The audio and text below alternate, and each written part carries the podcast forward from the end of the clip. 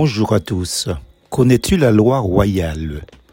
Si vous accomplissez la loi royale selon l'Écriture, tu aimeras ton prochain comme toi-même, vous faites bien.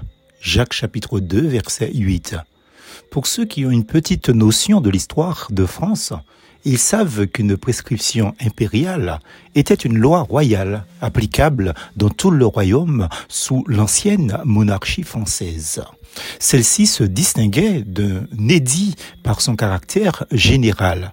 Ainsi en était-il pour le royaume de France autrefois. Mais y a-t-il dans la Bible une loi royale? Oh que oui. Disons d'emblée que la loi est décrite dans la Genèse, l'Exode, le Lévitique, les Nombres, puis est réitérée, ajoutée ou doublée, si vous voulez, dans le Deutéronome, un double de tel est le sens du mot Deutéronome, afin de rappeler la dite loi. Mais ce sont surtout les quatre premiers livres de la Bible, en un premier temps, qui sont catégorisés comme ceux de la loi.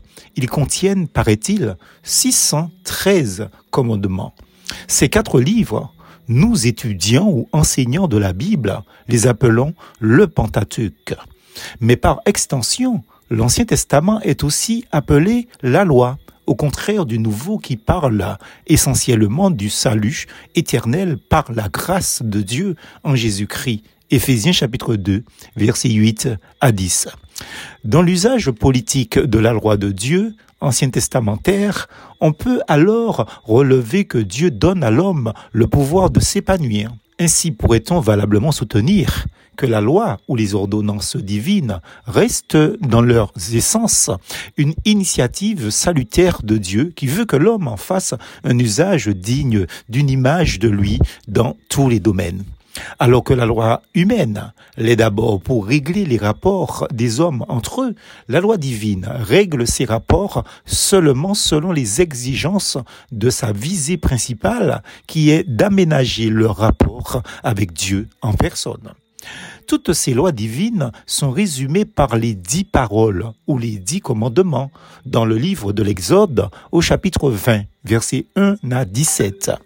Mais Christ qui n'est pas venu abolir la loi, Matthieu chapitre 5 verset 17, ceci vaut son pesant d'or quand même. Jésus en fait la synthèse à la question d'un professeur de la loi qui lui pose cette interrogation. Matthieu 22 verset 36 à 40. Maître, quel est le plus grand commandement de la loi? Jésus lui répondit, Tu aimeras le Seigneur ton Dieu de tout ton cœur, de toute ton âme et de toute ta pensée. C'est le premier commandement et le plus grand. Et voici le deuxième, qui lui est semblable. Tu aimeras ton prochain comme toi-même. De ces deux commandements dépendent toute la loi et les prophètes, ce que l'apôtre Paul réitère en écrivant, car toute la loi est accomplie dans une seule parole. Dans celle-ci, tu aimeras ton prochain comme toi-même. Galates chapitre 5, verset 14. Voilà pourquoi Jacques, le petit frère du Seigneur Jésus-Christ, dans son épître, parle de la loi royale. La loi royale, c'est aimer son prochain, quel qu'il soit. Certainement avait-il entendu son grand frère Jésus parler dans le foyer de la règle d'or, c'est-à-dire tout ce que vous voulez que les hommes fassent pour vous, faites-le de même pour eux, car c'est la loi et les prophètes. Matthieu chapitre 7, verset 12, dit Jésus. Si seulement un seul instant, rien qu'un seul, l'humanité mettait en pratique cette règle d'or, découlant de la loi royale, comme dira le Seigneur à son prophète concernant son peuple. Oh, si tu étais attentif à mes commandements, ton bien-être serait comme un fleuve, et ton bonheur comme les flots de la mer. Ésaïe chapitre 48, verset 18. En réalité, Dieu a fait les hommes et les choses simples. Mais comme dit le sage Salomon, Dieu a fait les hommes droits mais ils ont cherché beaucoup de détours. Ecclésiaste 7, verset 29. Plus force en Jésus.